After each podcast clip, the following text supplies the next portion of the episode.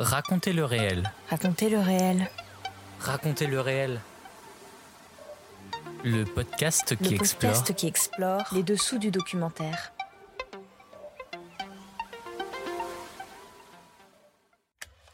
Bonjour, je suis Clément et je vous emmène découvrir les dessous de la création documentaire. Épisode 16, la co-réalisation avec Claudine Bory et Patrice Chagnard. Le fait de dire, de penser et de, travailler dans cet esprit que le film est à la fois et de toi et de moi, ça veut dire aussi qu'il n'est ni tout à fait de toi, ni tout à fait de moi. Et, et, ce, nous, donc euh, il est de nous, c'est un film de nous, ça lui donne une espèce d'existence beaucoup plus forte. Aujourd'hui, j'ai le grand plaisir de recevoir deux réalisateurs inséparables qui co-réalisent leurs films depuis plus de 10 ans, Claudine Bory et Patrice Chagnard. Ensemble, ils ont réalisé quatre films. Le premier, en 2007, Et nos rêves, une réflexion sur l'idéal communiste. Puis ils ont réalisé une série de trois films sur l'état de la France. En 2010, Les Arrivants, qui nous plonge à la CAFDA, la structure de premier accueil pour les demandeurs d'asile. En 2014, Les règles du jeu, où l'on suit des jeunes issus de milieux défavorisés en recherche d'emploi. Et en 2019, le dernier film de la trilogie, Nous le peuple, sur la crise démocratique. Le 30 mars 2022 est sorti en salle leur nouveau film, Vedette, qui change complètement de registre par rapport au précédent film, car il se passe cette fois-ci en milieu rural, et le personnage principal est une vache qui porte le même nom que le titre du film, Vedette. Dans cet épisode, Claudine Bory et Patrice Chagnard vont nous raconter comment ils sont devenus réalisateurs, leur rencontre, comment se passe leur collaboration et comment, surtout, on co-réalise un film. Attention, racontez le réel épisode 16, ça commence maintenant.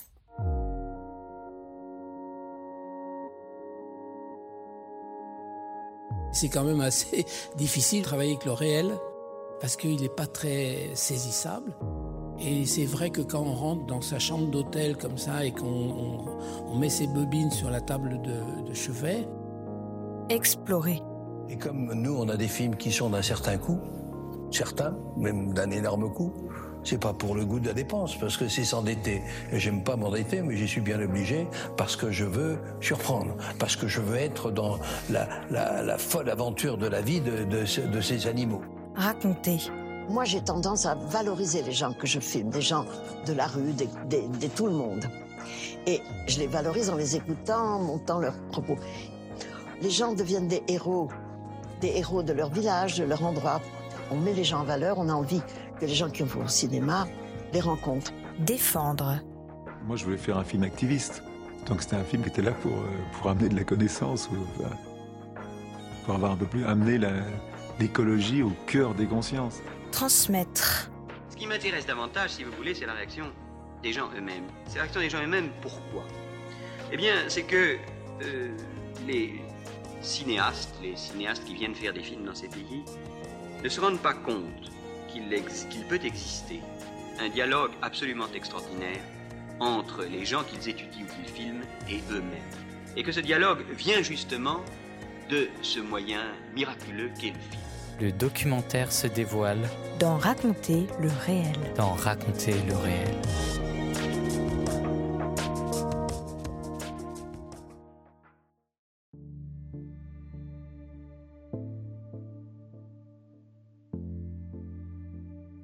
La co-réalisation.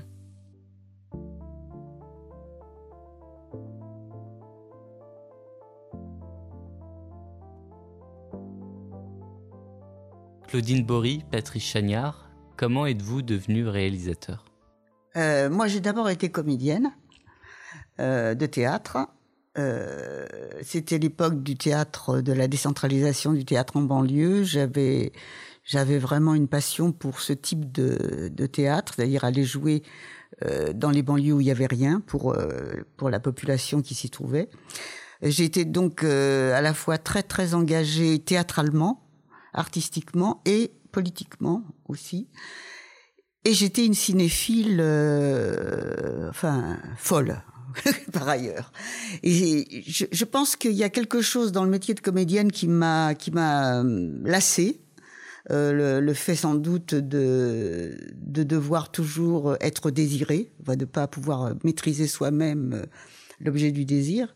Et, et, ah, et puis l'amour du cinéma, quoi, qui d'une certaine façon était un peu à la même place que, que le théâtre et l'amour du cinéma documentaire qui, lui, euh, faisait se croiser à la fois mon engagement artistique et mon engagement euh, politique. Voilà. Donc euh, voilà, donc c'est comme ça que je suis, j'ai commencé à, à réaliser. j'ai réalisé un, un, premier, une première vidéo qui s'appelle Femme d'Aubervilliers. ensuite, j'ai réalisé un deuxième film. Alors là, c'était des femmes, après c'était les hommes. Juliette du côté des hommes, voilà, parce que je pensais que c'était que c'était absolument pas. Euh, comment dire, euh, j'aimais pas l'idée que parce qu'on était une femme, on parlait que des femmes, enfin bon, bref. Et donc ces deux films ont, ont été euh, ont été remarqués quoi voilà et donc ça m'a ça m'a fait démarrer comme ça dans dans le cinéma documentaire. Après bon, je vais pas parler de tous les films documentaires que j'ai fait avant de rencontrer Patrice parce que voilà, donc. Euh... Euh, bah, bah, moi, c'est une histoire complètement différente. Euh, euh moi, je, je, faisais des études de philosophie. À la Sorbonne et en même temps j'étais journaliste. J'ai commencé à, à, être journaliste à l'âge de 16 ans, euh, très tôt, comme ça en parallèle à, mes études. Et euh, oui, euh, alors comme Claudine, par contre, c'était, j'étais euh, totalement cinéphile, euh, passionnément et, euh, et maladivement cinéphile, voilà. Et j'arrivais à avoir trois, quatre films par jour. À, et à une époque où les cinémas étaient encore permanents, j'arrivais à ne pas sortir d'une salle pendant une bonne partie de la journée. Et voilà, c'est, il y avait quelque chose de, très très fort de ce côté-là.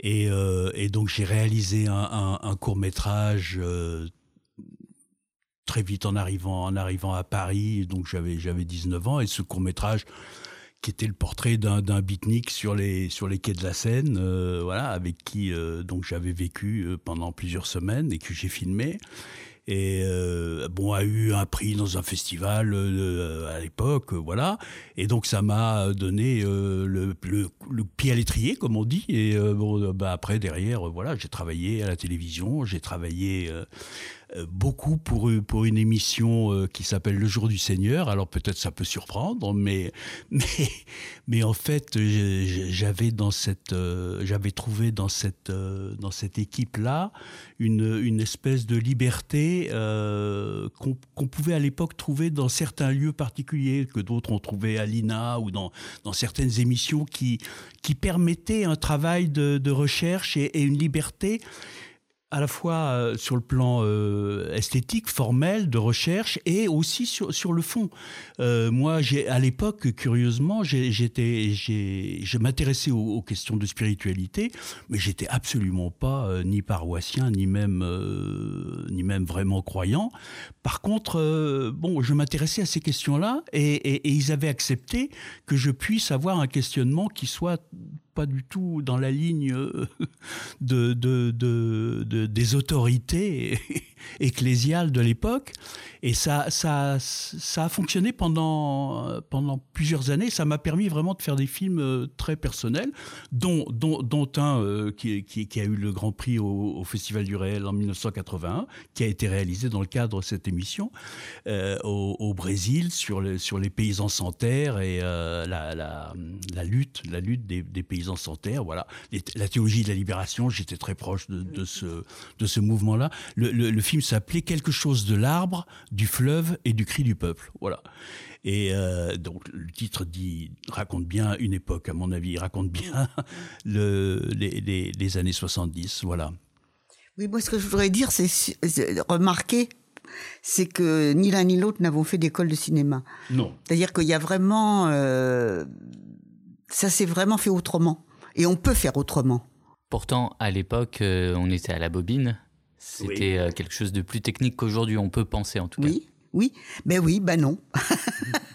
on pouvait aussi, c'était quand même, enfin évidemment il fallait, euh, moi je filmais, je filmais pas moi-même, c'est-à-dire que pour Juliette j'avais euh, un chef opérateur très très euh, cinéma, enfin voilà, qui avec un assistant, enfin bon, ben, enfin je savais que les bobines ça faisait tant qu'il fallait que je, voilà, que j'avais droit à, sept fois seulement la, prise, enfin bon c'était, ouais voilà, et donc c'était très voilà, c'était une, gymnastique euh, différente. Évidemment, ça n'a rien à voir avec le, fait que avec la vidéo et on peut filmer des heures et des heures et c'est pas un problème euh, financier insurmontable. Alors que évidemment à l'époque il y avait une, rigueur économique qui, qui était intégrée qui était complètement intégrée et qui, qui finalement était euh, complètement, enfin qui, qui, formalisait quelque chose d'aussi fort que, voilà, même peut-être de plus fort d'ailleurs. Comment vous êtes-vous rencontrés ensuite Et qu'est-ce qui vous a conduit à co-réaliser ensemble tous vos films par la suite? Quand Patrice a eu euh, le ton prix euh, au cinéma du réel, euh, de la compétition internationale, la même année, j'avais le prix de, la, compétition, française avec Juliette du côté des hommes. Et on ne se connaissait pas du tout et on ne s'est pas regardé une seule fois. Au, moment de la remise des prix, on est partis chacun de notre côté et on s'est pas revus pendant des années. Voilà. Mais, mais on s'est retrouvé quand même, donc longtemps après, au moment de la création de, d'ADOC, l'association des cinéastes documentaristes, euh, dont, j'étais le, premier président euh, à l'époque, et Claudine nous a rejoint très vite, elle est devenue vice-présidente, et, et, on a travaillé beaucoup ensemble dans un petit groupe qui, travaillait sur la question de, la vérité. C'était des ateliers de réflexion et c'était un atelier de réflexion sur la question de la vérité et du mensonge dans le cinéma documentaire. Et on a travaillé au moins euh, deux ans ensemble sur, euh, sur, euh, dans, ce petit groupe de travail, où on avait fait d'ailleurs des, des, débats là-dessus ici au, Festival Lurel, je ne sais plus en quelle année. Et, et, et c'est comme ça qu'on s'est découvert, j'allais dire. l'un l'autre et puis bon voilà on a on a vécu ensemble assez vite et, et, le travail est devenu euh, le travail est devenu pour nous euh, le, lieu du, le lieu du partage en réalité. C'est-à-dire que, évidemment, euh, le cinéma, ça prend toute la vie. si on partage pas ça, comment vivre ensemble Voilà. Et, et, en plus, quand on est deux réalisateurs et qu'on fait chacun ses films, alors bon, Comment ça s'est passé? Au début, euh, on est devenu l'un collaborateur de l'autre sur, sur ses propres films. Voilà. Et, si vous regardez les génériques des, films qu'on a fait à cette époque-là, vous allez voir que le nom de l'autre monte, ne cesse de monter. Au début, il est en remerciement, puis il est voilà, et puis finalement, il est collaboration artistique euh, en, générique de début, euh, voilà. Et, puis il y a eu un moment où on s'est dit non mais oh, il faut franchir le pas il faut et, c'était c'était un pas pas facile à franchir parce qu'on avait chacun derrière soi euh, quand même pas mal de euh, on va pas dire une œuvre parce qu'une œuvre c'est un mot peut-être euh, voilà un peu trop fort mais on avait des films en tout cas voilà et, une singularité une personnalité particulière. Je pense qu'on est deux personnalités assez assez fortes. Et donc voilà l'idée de, de co-réaliser en même temps c'était vraiment tentant parce que parce qu'on avait on avait on avait fait le chemin quoi. De réfléchir ensemble de voir ce qu'on partageait vraiment et, de voir aussi à quel point euh, le, dialogue entre nous nourrissait le travail de l'un et de l'autre. Et, donc finalement il y a eu un moment où il s'est agi de de passer du jeu au nous alors évidemment, c'est un vrai c'est un vrai passage quoi. Le, la, la, euh, sortir de la collaboration artistique pour passer à la co-réalisation, être vraiment dans le même fauteuil par rapport au par rapport au film, même si on n'a pas tout à fait la même place puisque moi je filme, je suis à la caméra, je ne l'étais pas au moment où, euh, j'ai commencé à, faire des films. Comme, comme Claudine, j'avais un chef opérateur, une équipe, etc. Parce qu'on travaillait comme ça à l'époque. Et puis, on n'avait pas des caméras qui permettaient. Euh, voilà. Moi, j'avais pas de formation du tout de, de, de, de, ce côté, du côté technique. Euh, donc, je, l'ai acquise en, en sur, le terrain, voilà. Et, donc là maintenant, depuis depuis euh, euh, depuis plus de dix ans, c'est je filme moi-même, voilà. Donc je suis à la caméra, Claudine n'y est pas, mais en même temps, euh, ça veut pas dire, par exemple, que c'est moi qui fais l'image. On l'a fait ensemble. Euh, euh, euh, comme, toujours, j'allais dire. Donc voilà, on, fait tout, on fait tout ensemble parce que tout est le fruit d'un dialogue et, on, s'est donné un peu comme règle dès le départ et je pense qu'on s'y est tenu autant qu'on a pu et que c'est ce qui fait qu'on peut continuer à travailler ensemble. C'est que quand on n'est pas d'accord, ce qui nous arrive évidemment souvent, ce qui nous arrive encore plus souvent au début du travail sur un projet qui s'engage que vers la fin, parce que vers la fin, le film est là et c'est lui qui commande et on arrive assez vite à se mettre d'accord. Mais au début, quand le film n'est pas encore là et qu'on est chacun à l'imaginer, à le rêver, à le porter, à le mouliner, euh, quand on en est au niveau du, justement du désir, hein, au niveau où euh, voilà, eh bien euh, à ce moment-là, le, le, dialogue est souvent beaucoup plus difficile. Mais on a, on a, on s'est donné cette règle que on, ne ferait pas de compromis. C'est-à-dire qu'il s'agit de convaincre l'autre. Et il y a toujours un moment où l'un des deux va arriver à convaincre l'autre parce que l'un des deux voit, voit plus clair d'une certaine façon. Il faut que ce soit l'idée la plus forte. Il faut que ce soit l'idée la, plus la plus forte qui l'emporte et non pas et non pas un consensus mou. Évidemment, il n'y a pas de film possible sur un consensus mou, ça n'existe pas. Donc la, la co-réalisation, à mon sens, pas seulement pour euh, nous, mm. mais pour qui que ce soit, et je pense que c'est de plus en plus pratiqué parce que ça a de nombreux nombreux avantages quand même, il faut bien le dire.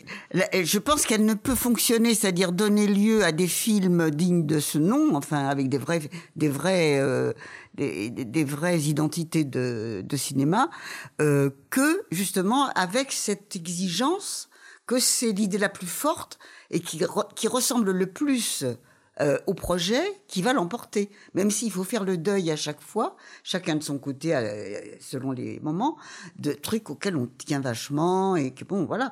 Bon, ben non, il y a un moment. et après, on l'oublie parce que le film est là de plus en plus.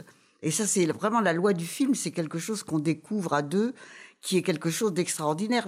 Ceci dit, quand on travaille seul, on le découvre aussi, on le découvre beaucoup avec l'opérateur, avec le monteur. C'est-à-dire qu'il y a un moment où le film est là, et c'est lui qui, si je dis pas c'est pas lui qui se débrouille tout seul, mais mais on ne peut que lui obéir. On ne peut qu'obéir à ce qu'il y a dedans qu'on a voulu et qu'on a obtenu et en traversant quelque chose de bien souvent extrêmement chaotique. Enfin bon, c'est très très compliqué. Mais quand c'est là, même si c'est fragile, même si c'est ténu, il faut savoir le saisir et ne plus le lâcher. Mm. Et ça, c'est absolument euh, indispensable si on co-réalise. C'est absolument indispensable d'avoir ça comme principe de base. Sinon, c'est pas possible. Sinon, c'est deux égaux deux égaux qui se font face et c'est la guerre, c'est-à-dire c'est à celui euh, qui, l'emportera, voilà. Euh, mmh. Et euh, c'est Poutine, c'est voilà. Et c'est moi qui ai raison, non c'est moi et voilà et on n'en sort pas mmh. et, on, et on se fâche et on arrête. Et, donc il y a quelque chose de, curieux euh, sur, cette histoire de, loi du film, parce que la, loi du film, c'est quelque chose qu'on connaissait déjà avant de co-réaliser, mais c'est quelque chose qui prend une force quand on co-réalise plus grande. Et c'est vrai que le fait de dire, de penser et de, travailler dans cet esprit que le film est à la fois et de toi et de moi, ça veut dire aussi qu'il n'est ni tout à fait de toi, ni tout à fait de moi. Et, ce, nous, donc euh, il est de nous, c'est un film de nous, ça lui donne une espèce d'existence beaucoup plus forte. Parce qu'il n'est pas seulement notre projection, il est quelque chose à quoi nous avons consenti l'un et l'autre. Et, cette espèce de, consentement, d'une certaine façon, consentement au réel dans le cadre du, cinéma documentaire, parce que c'est de ça dont il s'agit bien souvent, c'est-à-dire de, découvrir euh, à quel point le, réel nous dépasse. Nous, et, que nous n'en sommes que les témoins et que bon voilà et, cette relation là évidemment quand on quand on est dans le nous et non plus dans le jeu elle s'impose. Elle s'impose avec plus de, oui, avec plus de force. Et, alors, ce que je voulais dire aussi, alors bon, dire qu'on est plus fort à deux, bon, c'est l'évidence, hein, voilà. Mais en même temps, aussi, on est plus libre. Parce que d'une certaine façon, ce à quoi on a dû un peu renoncer, parce que c'est insupportable chez l'autre et, c'est insupportable pour l'autre, c'est-à-dire nos, caprices d'auteur, nos égaux euh, surdimensionnés qu'on a tous plus ou moins tendance à avoir. Bon, voilà, on fait pas quand on fait du cinéma, c'est comme ça, bien souvent. Bon, voilà. Mais en même temps, il y a eu dans notre amour du cinéma, dès le départ, je crois, pour l'un comme pour l'autre, cette dimension que le cinéma, c'était un travail d'équipe. C'était un travail à plusieurs et c'est un travail qui reposait sur la parole entre, comme le théâtre d'ailleurs, absolument, entre, entre des, personnalités différentes. Et que, et que le, le, film naît de ce, de, de, ce dialogue toujours et qu'il est lié à, à, la, à ce qui se vit, à ce qui se passe réellement entre des gens différents. Euh, alors évidemment, dans une, dans une équipe documentaire, c'est des petites équipes, euh, 3, 4, 5 personne, voilà. Mais en même temps, euh, il, se, il, se, passe des choses euh, très très fortes qui peuvent, qui, qui, qui, qui sont inscrites dans le film, qui, qui font partie du film. Mm. C'est pas simplement le fantasme d'un auteur, un film documentaire, c'est autre chose. Oui, je crois que c'est très important de dire que quelle que soit la façon de travailler, euh, le cinéma, c'est un travail collectif. Mm. Et ça l'a toujours été. Mm. Alors c'est vrai quand même qu'il faut remarquer que pour ce qui nous concerne, par exemple, on est tous les deux, et on l'était déjà avant de se rencontrer, euh, dans un, une forme cinématographique euh, du cinéma documentaire qui est le cinéma direct. C'est-à-dire qu'on n'était pas dans une recherche euh, formelle ou poétique à partir d'une réalité où on développerait quelque chose de plus intime du point de vue de la forme. Euh, je pense que, d'ailleurs, c'est ce qui euh, aujourd'hui est en train de se développer énormément euh, de, très nouveau et de parfois tout à fait euh, fascinant dans le cinéma documentaire, c'est-à-dire cette dimension de, revendication de la forme poétique et de, et de parfois la, forme pour la forme. Enfin bon, c'est vrai qu'on n'a pas eu à trancher ça. C'est beaucoup plus compliqué, je pense, de faire à deux ce mm. type de travail que sur le cinéma direct. Que sur le cinéma direct. En, même temps, justement, on en parlera quand on parlera de notre euh, dernier film, parce que justement, il est différent. Des, autres et c'est pas complètement du cinéma direct on en parlera à ce moment-là et, c'est vrai qu'au départ euh, c'était encore euh, franchir un cran de co-réaliser quelque chose qui ne soit pas du cinéma direct parce que le cinéma direct d'une certaine façon ça, ça, ça nous le fait d'être deux ne donne un espace de, liberté, de réflexion, de dialogue, mais, mais, mais ça change pas fondamentalement le, le, le dispositif.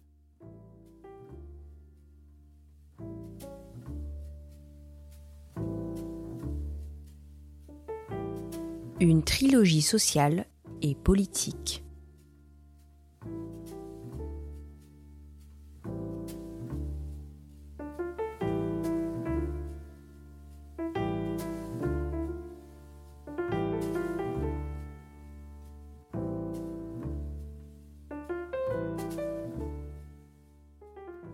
Claudine et Patrice, vous avez réalisé trois films donc qui se suivent où l'objectif était de décrire l'état de la France. Le premier est euh, Les Arrivants, une plongée dans la cave d'art réalisée en 2010. Le second, Les règles du jeu, où l'on suit des jeunes défavorisés en recherche d'un emploi. Et le troisième, Nous le peuple, où des prisonniers et des personnes de couleur et de milieux défavorisés rédigent un projet de constitution. Trois films très engagé, très politisé. On imagine que c'était un souhait de votre part et que euh, vous avez souhaité faire trois films très engagés et politiques? Alors, bon, ces trois films sont des films engagés, ça, il n'y a aucun doute. C'est notre euh, positionnement profond euh, à tous les deux et, et, le cinéma documentaire est, disons, pas un outil, c'est plus que ça, c'est une, c'est un chemin. Voilà, c'est c'est un, un, un, moyen extraordinaire de d'aller du côté de de, de la réalité euh, sociale, euh, politique de l'autre, euh, en sans a priori. C'est-à-dire, on peut avoir des a priori, et c'est ce qui s'est passé d'ailleurs avec les arrivants, et au fur et à mesure qu'on s'approche, ça vacille, ça tombe, et on redécouvre autre chose qui est une autre réalité, qui est celle de la réalité du cinéma avec euh, et de sa rencontre avec ça. Et ça, effectivement, c'est euh, éminemment politique, à notre avis. Il faut dire que euh, ce qui est recherché, euh, là, par exemple, les sujets. Je veux dire, non, les, migrants, bon, on s'est, dit, il faut faire quelque chose à partir de ça. C'était l'époque euh, encore de Sarkozy. Sarkozy, bon, euh, comme d'ailleurs tous les autres après lui, enfin, on entendait parler tout le temps des clandestins, des, voyous. Enfin, jamais on entendait parler du droit d'asile. Or, le droit d'asile est un droit. Voilà, la France a signé euh, les accords de Genève, etc. Donc ça nous, ça nous avait vraiment interpellés. C'est pour ça qu'on a voulu faire quelque chose de cette façon-là. Sur, euh, euh, ensuite, c'était le travail euh, avec les règles du jeu, le travail, le chômage des jeunes. Euh, on avait de, découvert un, une entreprise de formation et d'adaptation des jeunes au, travail d'aujourd'hui dans, la région nord, où c'était absolument clair le, comment dire le l'idéologie, c'était plus que de la politique. C'est-à-dire l'idéologie qui était au travail. C'est-à-dire on demandait à ces jeunes, non pas de savoir faire un boulot, mais de d'adopter les valeurs de l'entreprise, de, de savoir se vendre en mettant en avant euh, ses qualités, même si elles sont pas réelles. Mais bon, voilà, c'était toute un, une école du mensonge qui était tout à fait euh, passionnante et politique dans le sens où c'était euh, profond, c'était complexe. C'est pas politique engagé ne veut pas dire message, pas du tout, c'est le contraire. Enfin pour nous en tout cas. Oui. Oui, oui, et, et, même pour même pour aller euh, plus loin, c'est-à-dire que quand tu dis euh, le cinéma est, est, un chemin, oui, c'est aussi c'est aussi quand même un, un, outil, mais au sens au sens où où le pinceau pour le peintre est un outil, les couleurs pour le peintre sont sont des outils. C'est l'outil au, au sens fort, c'est-à-dire c'est quelque chose qui nous permet de comprendre de comprendre le, le, le réel, de, de, de, de, s'en approcher vraiment dans sa complexité, dans sa richesse, et, et, et justement euh, de défaire, de déconstruire quelque chose qui est, euh, qui est avant le cinéma. C'est-à-dire quand on, quand, on, quand on est avant le cinéma, avant de faire un film, par exemple sur, sur, sur les, les, migrants qui arrivent, sur les arrivants, euh, on, on a des images et on a des idées. Et c'est ça qu'on va perdre, c'est ça qu'on va déconstruire et qu'on va casser par notre travail. Et notre travail, c'est vraiment celui de déplacer le regard.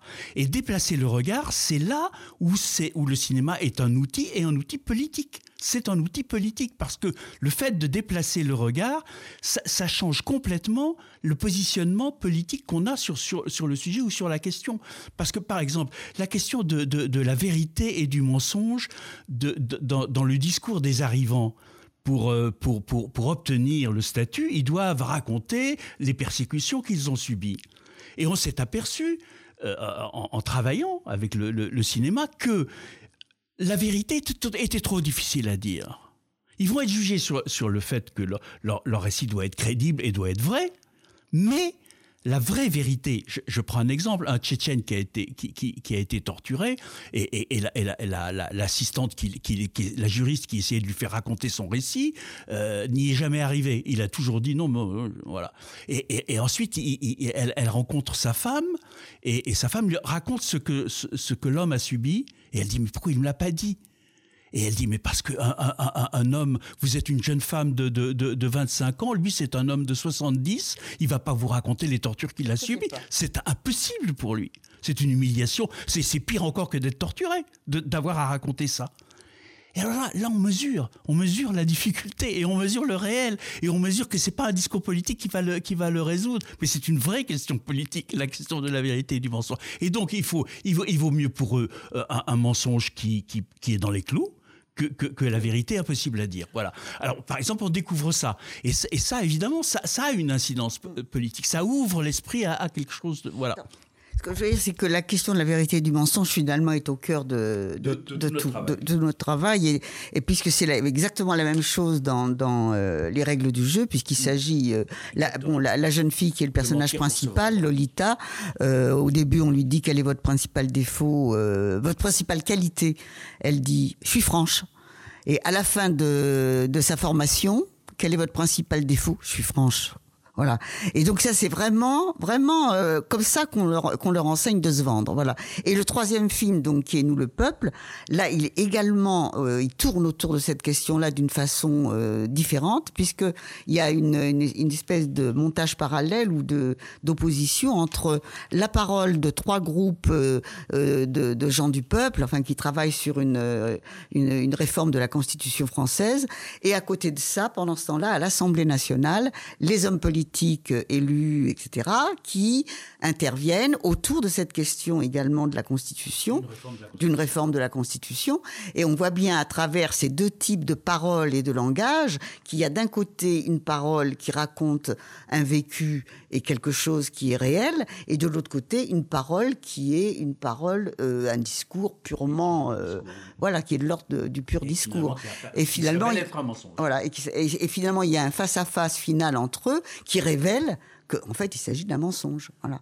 Donc, on est bien toujours dans la même euh, dans la même problématique. Et c'est vrai que cette question est éminemment politique. Et alors, en ce moment, je voudrais pas dire, mais on a affaire, je veux dire, il y a quelque chose qui euh, qui s'est encore plus accentué de ce côté-là dans le dans le langage qui est celui du pouvoir euh, et celui des médias, et puis la réalité qui est vécue par la plupart des gens. Donc là, on est en plein dans cette question de la vérité et du mensonge.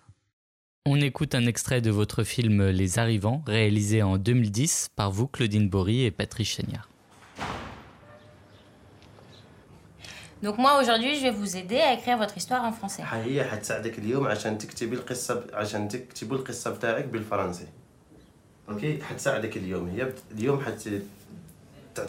Tu traduis ce que je dis, c'est tout. Exactement.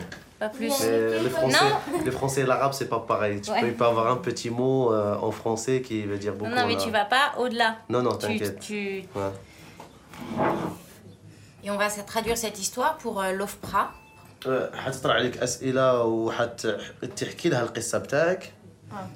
Alors, l'OFPRA, c'est l'administration française qui étudie les dossiers d'asile. انت انها ما تسمعلكش اوكي Moi, je m'appelle Juliette. Je suis juriste à la CAFDA. اوكي كويس اوكي On y va يلا حنبتدي اوكي تقريبا عمري ثلاثة سنة Euh, je suis euh, je suis parti d'Érythrée quand j'avais euh, à peu près 3 ans. Donc vous avez, vous avez des souvenirs de l'Érythrée ou pas du tout يا ولا ما عندكش ما تتفكري ولا حاجة لا لا ما بتذكر Non, شيء je, je, je, je me Et souviens vous de êtes rien. allé où après وين رحتي من بعد مشيت إثيوبيا Je suis parti en Éthiopie. En Éthiopie. Et, et vous étiez, quand vous avez quitté le- votre pays, vous étiez avec qui ولما رحتي من بلدك انت كنت مع مين؟ مع أبوي أمي أبي- كانت ميتة Euh, Avec mon père, ma, ma mère était morte.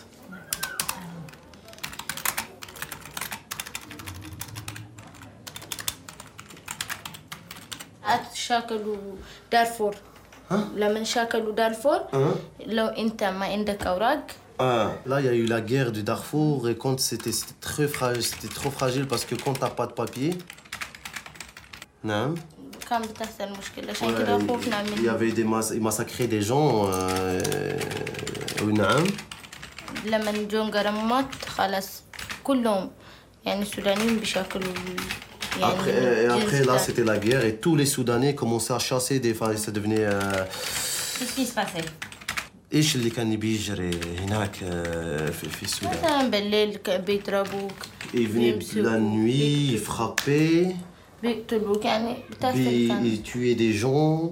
حكومة. آه. Ouais. C'était le gouvernement qui, qui donnait l'ordre de, de virer tous ceux qui étaient soupçonnés peut-être que- qui ne sont pas soudanais. Quoi. Non. وبعدين سافرنا ليبيا Au- au- Après, on s'est sauvé en, en- en Libye.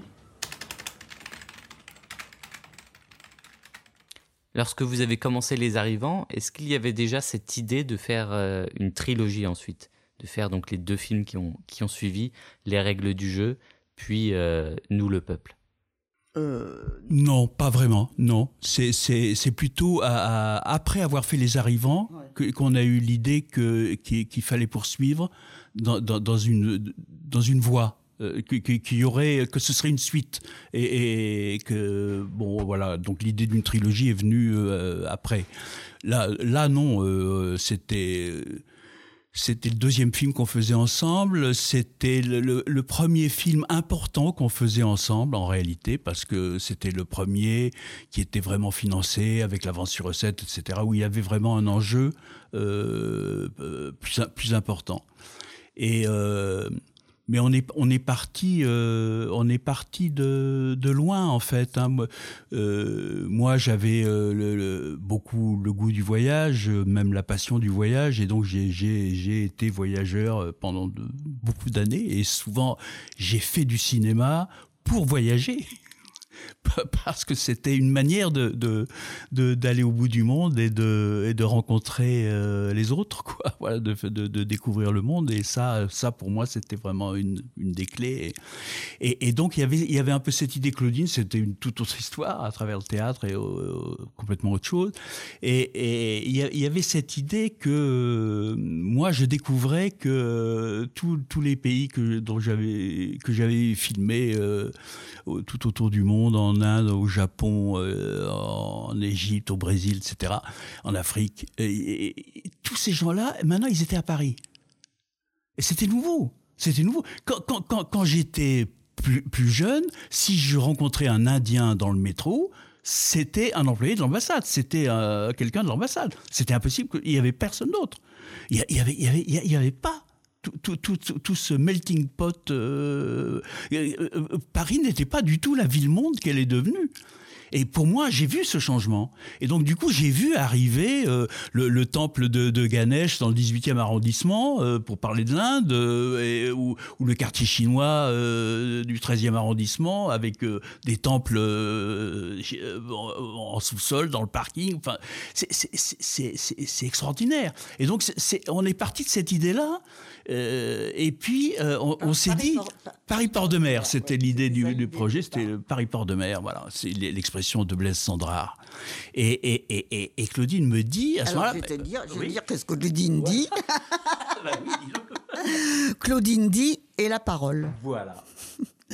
Si, si, on fait les, si on fait ça, si on filme les lieux, si on d'accord, mais qu'est-ce qu'est-ce que racontent euh, les gens? Qu'est-ce qu'ils disent? Quelle est la parole? et où est-ce qu'ils arrivent? Où est-ce qu'ils arrivent et pourquoi ils sont là, et etc., etc. Et donc donc après on a cherché un lieu où ils arrivaient.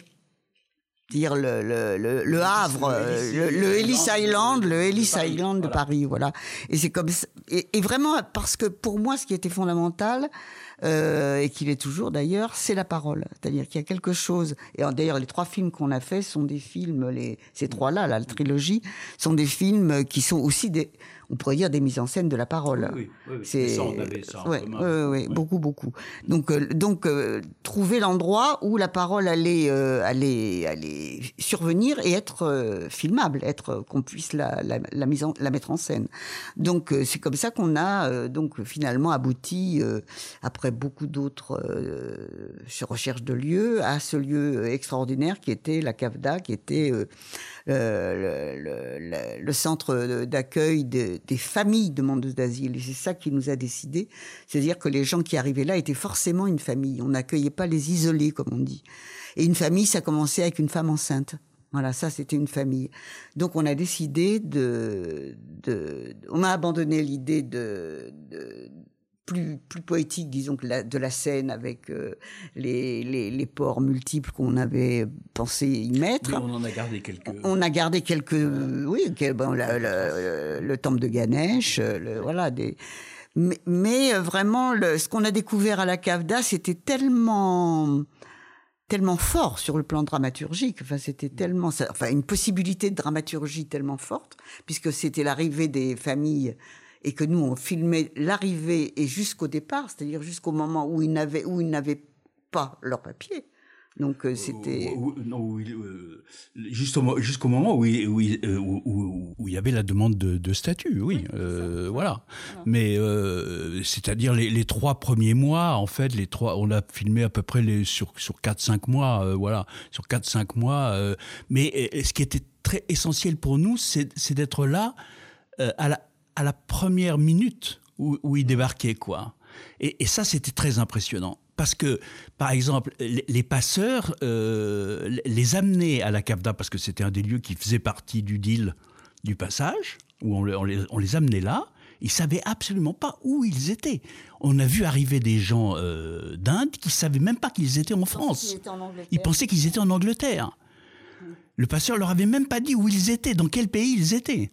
C'est très très impressionnant d'être à ce moment dans cette espèce d'espace où euh, euh, euh, du monde entier arrivent des gens qui viennent tous d'histoires absolument incroyables en réalité, qui, ont, chacun un roman, qui sont porteurs d'un roman chacun, et qui, arrivent dans cet espace où, tout le monde se mélange, où il y a une espèce de... où tout le chaos du monde est là, et puis, euh, petit à petit, euh, voilà, y a, on va s'approcher de quelques personnes. Et... Eh alors, ce qu'on peut euh, dire quand même par rapport à la faisabilité et, au travail de cinéma qu'on a eu à faire, c'est que filmer d'emblée quelqu'un qui arrive dans ces conditions. Dans cet état-là? c'est pas évident. D'abord, il faut qu'il soit d'accord, bien entendu. Il n'y a pas de. La plupart n'étaient pas d'accord. Déjà, ils comprenaient même pas comprenez même parce qu'on leur demandait. Donc il y avait pas toujours, il y avait parfois des interprètes, mais pas toujours parce que les interprètes ça coûte cher, qu'il y a des langues où il y en a très peu. Enfin bon. Donc on a eu comme ça un premier mois de tournage où il ne s'est rien passé. C'est-à-dire on n'avait que des refus. Voilà. Que des refus. Et même la, CAF, la CAFDA a accepté facilement ah, que, la, CAFDA la caméra. Ah oui, oui, oui. Parce qu'on peut dire quand même que, encore plus aujourd'hui, c'est un sujet assez sensible. Oui. Oui, oui, non, mais là, la CAFDA a accepté absolument. Les, elle était, elle avait été fondée euh, sans, sans, caméra. Ah bah oui, hein, oui, on se connaissait bien. Donc au bout d'un, on a fait oui plusieurs mois hein, de, de, repérage et les accueillants et le directeur de la CAFDA étaient complètement euh, avec nous. Enfin, ils étaient. De toute façon, ceux qui ne voulaient pas être filmés des accueillants n'étaient pas filmés. Hmm. Il y avait une dizaine d'accueillants, on en a filmé quatre, bon voilà, cinq, même si on les a pas tous gardés. Et euh, donc ça, il y avait cette confiance. Sans cette confiance-là, le film était impossible. Hmm. Et donc après, il y a eu la, première personne qui a dit oui. Et c'était une jeune érythréenne, Zara, qui, a, qui arrivait d'Érythrée en passant par euh, la Libye, etc. Je crois tout simplement qu'elle était trop fatiguée pour dire non. Oui, oui. Elle, a, elle, elle a bien compris. En plus, on avait une jeune assistante qui avait le même âge que Zara. Et euh, elles ont tout de suite euh, eu quelque chose entre elles comme ça, quoi. Et, euh, et elle a trouvé sûrement Julie, notre assistante, sympa. Et donc, elle lui a dit oui, ok. Enfin bon. Et donc, on a commencé à filmer là. Et à partir du moment où on a commencé à filmer Zara, on a eu des, tout le monde est venu. Tout le monde. Beaucoup, d'autres ont dit oui. À part les Tchétchènes.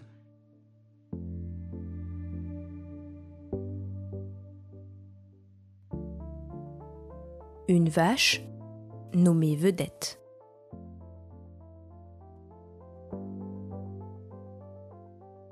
Avant de conclure, parlons de votre dernier film qui vient de sortir au cinéma le 30 mars 2022, Vedette. Mais avant ça, écoutons d'abord la bande-annonce. Salut Élise, c'est Claudine. On vient d'arriver. C'est le printemps. Nous entrons dans un autre temps, le temps des vaches. T'as déjà une idée de laquelle va être reine ah, Vedette encore Mais elle est vieille T'as 85 reine nous, on a du mal à comprendre cette importance des reines. D'où ça écoute, d'abord, d'abord, ça vient des vaches elles-mêmes. C'est une hiérarchie pour elles. Et chaque propriétaire en avait une. Quoi? Tu veux qu'on garde Vedette Qu'est-ce qu'il faut faire? Lui parler Vedette Vedette pourquoi tu viens jamais quand je t'appelle Qu'est-ce que tu penses? Qu'est-ce qu'il y a là-dedans? Moi, je pense qu'elles ont des sentiments.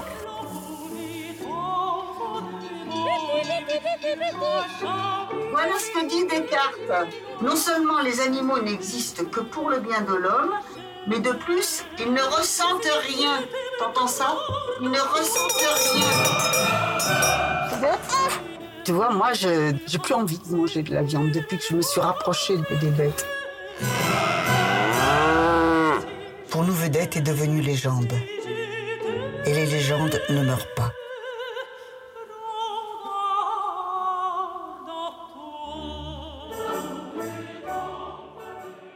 Claudine et Patrice, avec ce film, vous changez complètement de registre. On part à la campagne suivre la vie d'une vache. De plus, vous le disiez tout à l'heure, vous êtes également en rupture totale sur le mode opératoire. car ce n'est plus non plus du cinéma direct. Enfin, totalement peut-être pas, mais euh, euh, quand même formellement de façon assez assez claire et, assez massive. Alors ça correspond aussi à c'est plus proche de quelque chose que que Jean Rouch appelait le cinéma vérité. C'est et, c'est distinct du, du, cinéma direct, c'est-à-dire ce qu'on ce qu'on met derrière l'expression le, cinéma vérité, c'est c'est c'est un, rapport avec le réel où on, où on se permet euh, des interventions, où on se permet d'utiliser toutes les ruses du cinéma, je dirais, au service de, du, réel. Et ça, c'est plus du côté, on appelle ça plutôt du côté du cinéma vérité. Donc il y a, euh, il peut y avoir des choses reconstituées, il peut y avoir des choses euh, faites pour le film, je dirais. Voilà, des choses qu'on ne se permet pas dans l'éthique assez rigoureuse du, cinéma direct, où en général, vraiment, on, on se permet pas euh, ce genre de, choses. Et, c'est important parce que le, fait de ne pas se le permettre donne une qualité formel au travail qui, dans lequel le, spectateur sent bien l'effet de vérité qu'il y a. Et, là, effectivement, euh, l'effet de vérité joue autrement il joue à, travers, euh, à travers, bah, par exemple, euh, Claudine devient euh, un, personnage du film.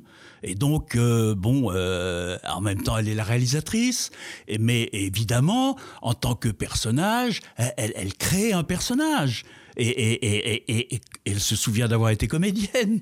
Et, donc, elle, joue quelque chose qui est qui, est, qui reste dans l'ordre du documentaire, qui reste dans l'ordre du, du, du, du, réel. Mais ça, Rouge l'a fait avec tout le monde, avec tous ses personnages euh, magnifiquement.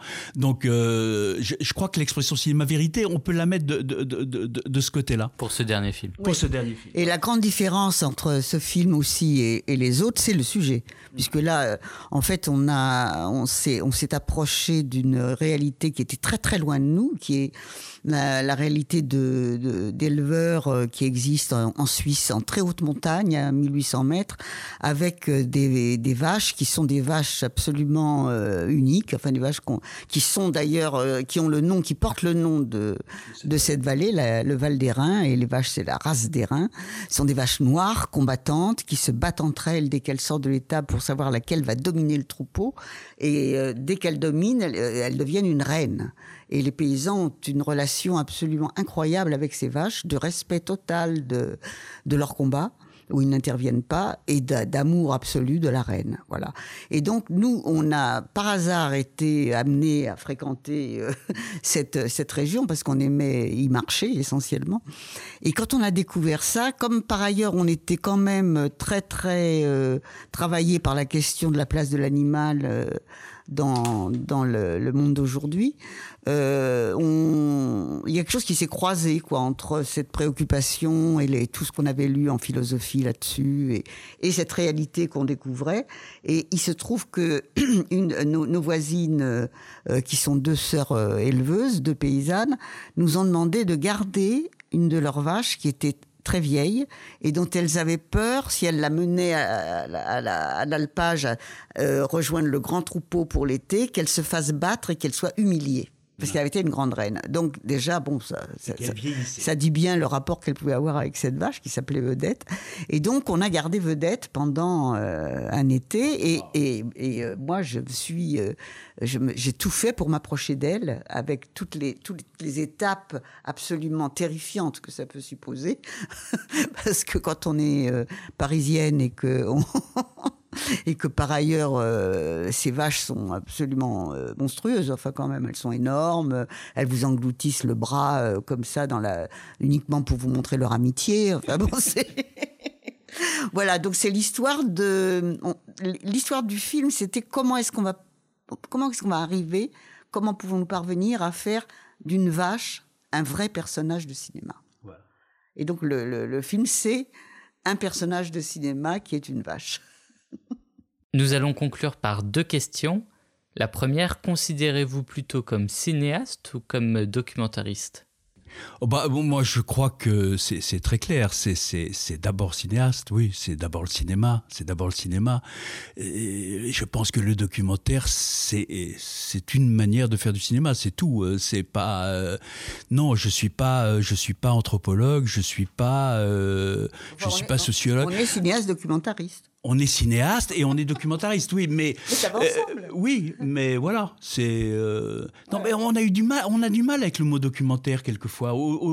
Euh, à, un moment, on a voulu s'en libérer. Je me souviens au moment de la création de d'Adoc, est-ce qu'on va garder le, mot documentaire, association des cinéastes documentaristes, voilà. Et, on a beaucoup réfléchi parce que c'était parce que c'est d'une certaine façon et c'est une source de malentendu ce mot documentaire. Et et, en même temps, on s'est dit non, il faut absolument le garder parce que ça définit le cinéma qui nous intéresse et il faut, il faut lui donner son vrai sens et sa vraie, et sa vraie valeur. Il faut le revaloriser, voilà. Et donc, on a voulu garder, garder le mot et donc euh, euh, on, garde aussi l'idée, cette idée que nous sommes cinéastes, documentaristes, oui, absolument. Dernière question, chacun votre tour. Un film qui vous a marqué, un film documentaire bien sûr, qui vous a marqué. Euh, pour la suite du monde. J'étais sûr qu'elle allait prendre suite. pour la suite du monde, euh, également euh, Chronique d'un été. Voilà, beaucoup, beaucoup Chronique d'un été. Voilà. Oui, bon, moi, c'était clairement pour la suite du monde parce que c'est, c'est, je me souviens de l'avoir vu à sa sortie et, et, et, ça, pour moi, ça avait été un émerveillement. C'est-à-dire, je m'étais dit, ah ouais, alors ça, si, si, si le cinéma peut faire ça, parce qu'il y avait quelque chose en, moi du, euh, du, du, du, philosophe qui, qui voulait, qui voulait continuer aussi à faire de la philosophie, je sais pas comment le dire, et, et, et, et je voulais pas lâcher cette, cette réflexion sur le, sur le, sur le réel. Et donc, quand j'ai vu ce, ce, ce cinéma, pour moi, c'était vraiment, euh, oui, un cinéma anthropologique, un cinéma euh, qui, qui parce que cette idée, moi, moi, moi, la, fiction, je m'en méfiais. Je me méfiais de moi-même par rapport à la fiction. J'adorais le cinéma de fiction. J'adorais le cinéma de fiction et tout le cinéma que j'ai aimé, euh, c'est un cinéma de fiction. mais euh, j'avais pas envie d'aller dans le cinéma de fiction, vers le cinéma de fiction, parce que je me méfiais de mes propres, de, rester enfermé dans mes propres fantasmes. J'avais besoin de, rencontrer l'autre, d'aller vers euh, l'autre. Et quand j'ai vu, euh, découvert pour la suite du monde, j'ai découvert que c'était possible. Et que c'était possible justement en étant cinéaste. Et donc, euh, bon, voilà, ça a ouvert quelque chose. Oui, dans, dans, Chronique d'un été, on retrouve aussi cette double. Euh, cette double ouais, ouais, philosophe le, le, philosophe est présent. Le, voilà, il y a, il y, a, il y a une espèce de mariage euh, entre les deux qui, pour moi, n'a jamais, jamais été mis en cause, quoi, qui a toujours été là. Et, et, le film qui a, qui, a, qui a été décisif pour moi et qui, qui, c'est, Vivre sa vie de, de, de Jean-Luc Godard. Et, et Vivre sa vie, pour moi, il y avait une dimension documentaire dans ce film. Et il y a une dimension. Dans, dans, Godard, il y a toujours ça. Effectivement, et, et, en même temps, tout, tout, tout, tout, le cinéma est là et s'invente. Euh, c'est Rossellini qui disait beaucoup. Oui, oui, bah, bien sûr, bien sûr. C'est ça, c'est cette filière-là. Il fallait qu'il y ait du documentaire dans la fiction et de la fiction. Voilà, absolument. Merci beaucoup Claudine Bory et Patrice Chagnard d'avoir accepté cet entretien. Nous nous quittons sur un extrait du film qui vous a le plus marqué, Pour la suite du monde, réalisé en 1963 par Pierre Perrault, Michel Brault et Marcel Carrière.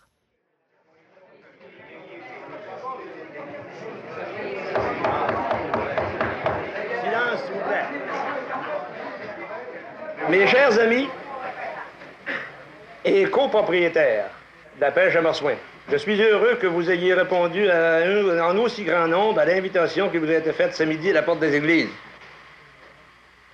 Comme vous le savez tous, depuis 15 jours, on parle de pêche à marsouin. Je vous ai déjà dit que la pêche à marsouin était la propriété des citoyens de l'île aux Coudes. Après avoir été chercher des renseignements, on trouve qu'il y avait 32 propriétaires qui avaient acheté la pêche en 1778. Ils l'ont tendu plusieurs années, et puis avec la mévente des produits de la pêche, ils l'ont arrêté 50 années. Maintenant, étant donné cette année qu'il m'est venu une idée, que la pêche à marsouin dont nos vieux tendaient, qu'on pouvait relever ça. Alors depuis, j'ai fait les démarches. C'était Raconter le réel, le podcast qui explore les dessous du documentaire. réalisé en 2022 par moi-même, Clément Touron, et avec l'aide de Justine Lofredo. Si vous avez aimé ce podcast, n'hésitez pas à le noter et à le commenter. Vous pouvez également vous abonner aux pages Facebook et Instagram de Raconter le réel, où vous trouverez des infos supplémentaires, des recommandations de documentaires et la date de sortie du prochain épisode. Je vous dis à très bientôt pour un nouvel épisode.